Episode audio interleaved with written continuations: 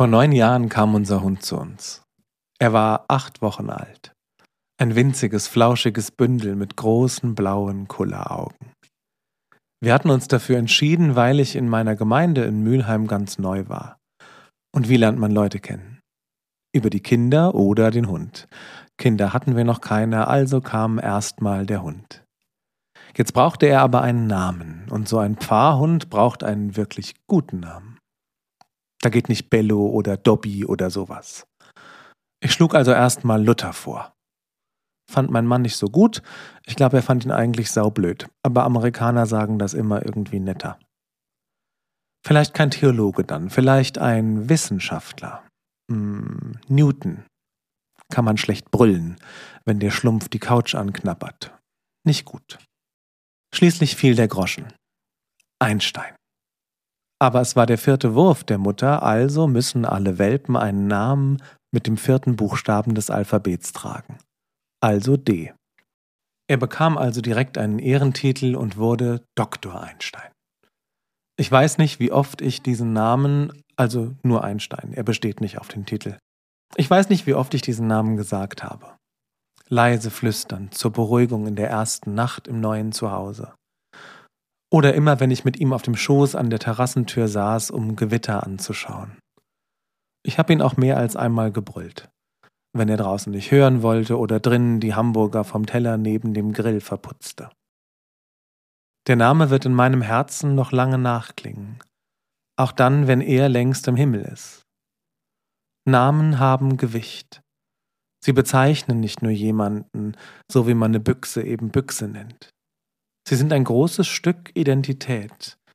Und das spüren wir am ehesten ganz bewusst, wenn wir zum Beispiel heiraten und der Nachname ändert sich. Oder wenn der Name irgendwo offizielles verlesen wird, in der Zeitung steht oder so. Man wählt sie mit Bedacht oder auch aus dem Bauch heraus, aber immer bedeuten Namen irgendwas. In der Bibel richtet der Prophet Jesaja uns was von Gott aus. Er sagt: Fürchte dich nicht. Ich habe dich bei deinem Namen gerufen und du gehörst zu mir. Das ist eine ganze Predigt in einem Satz. Ich habe dich bei deinem Namen gerufen. Gott hat dich benannt. Der hat nicht gesagt, da kommt jetzt Michael, zack. Er hat dich gerufen, aus dem Nichts herbeigerufen, aus dem Zustand vor deiner Schöpfung. Die jüdische Mythologie erzählt von einem Ort, an dem die Seelen warten auf ihr Leben. Manchmal stelle ich es mir andersrum vor und habe das Gefühl, das hier ist der Ort, an dem wir auf unser echtes Leben warten. Geht mir jedenfalls manchmal so. Gott hat dich gerufen. Er hat nicht genuschelt und nichts falsch bestellt. Der hat sich nicht verklickt oder zu spät storniert. Gott hat dich gerufen. So wie du bist. Genau so. Mit deinem Lachen. Mit deinen Sorgen mit deinen Mutanfällen, deinen Ticks und deinen Ecken. Er wollte dich so, wie du bist.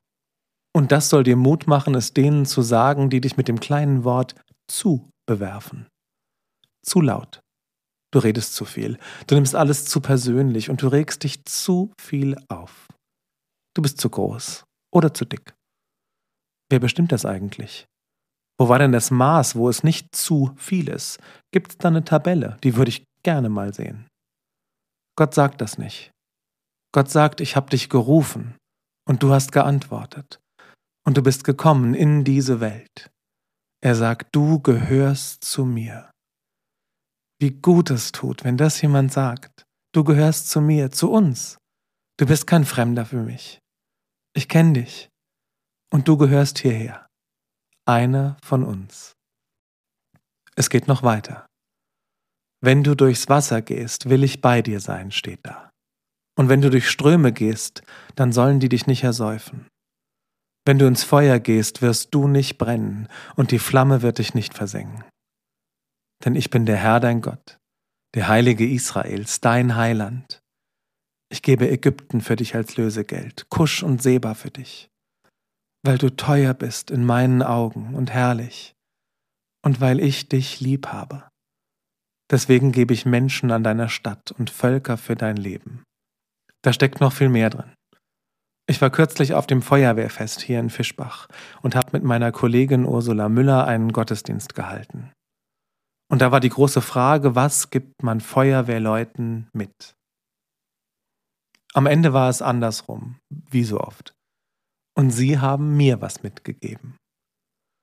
Ich habe gelernt, Gott und die Feuerwehrleute haben viel gemeinsam. Wenn man die Feuerwehr ruft, dann fragen die nicht erstmal, wer ist denn hier eigentlich schuld? Die stehen nicht vorm brennenden Haus, reiben sich das Kinn und sagen, hm, Herd angelassen, hä? Blöd. Die retten alle, die drinstehen im Haus. Sie retten sie und bergen sie und schützen sie. Sie fragen nicht nach dem Pass oder der politischen Ansicht oder wer hier mit wem abends eigentlich nach Hause geht. Sie retten sie. Und dabei riskieren sie ihr eigenes Leben, auch nachts um halb drei, auch bei Sturm, Wind und Hochwasser. Warum macht man das? Warum tut man sich das an? Für wen würdest du nachts um halb drei bei Unwetter und Sturm losfahren, um in ein brennendes Haus zu rennen? Die Liste ist, glaube ich, nicht lang. Und wenn, stehen da wahrscheinlich die Familie und die engsten Freunde drauf. Das macht einen aber leider nicht zu einem besonders guten Menschen oder einem Helden. Zu seinen Freunden ist nämlich jeder nett. Die Feuerwehr, die machen das für jeden. Jeden. Egal wer da ruft, weil ihnen die Menschen wichtig sind. Du bist nicht egal. Du bist jemandem wichtig.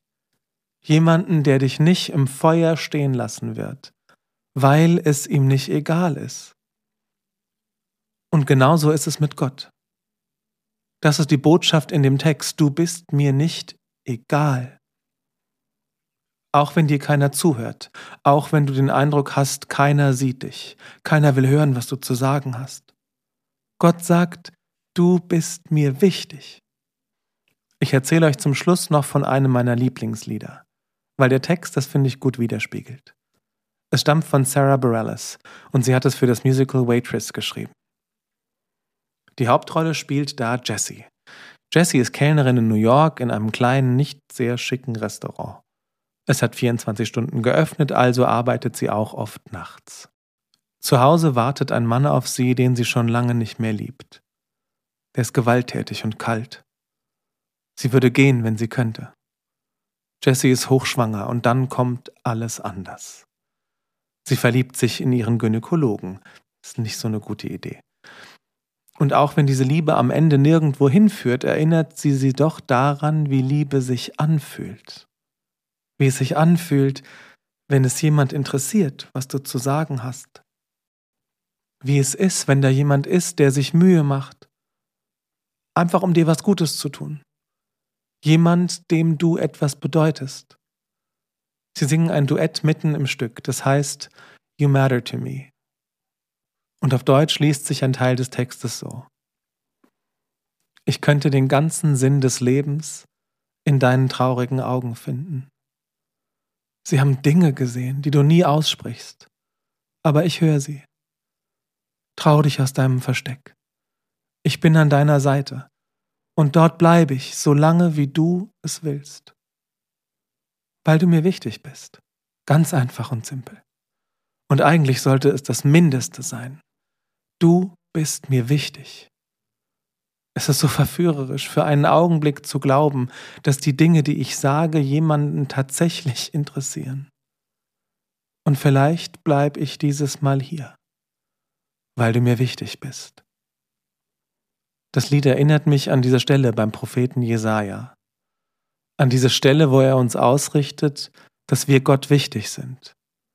Wir bedeuten ihm was und deswegen Deswegen nimmt er all diese Strapazen auf sich. Deswegen schickt er seinen Sohn zu uns. Und was widerfahren dem schlimme Dinge?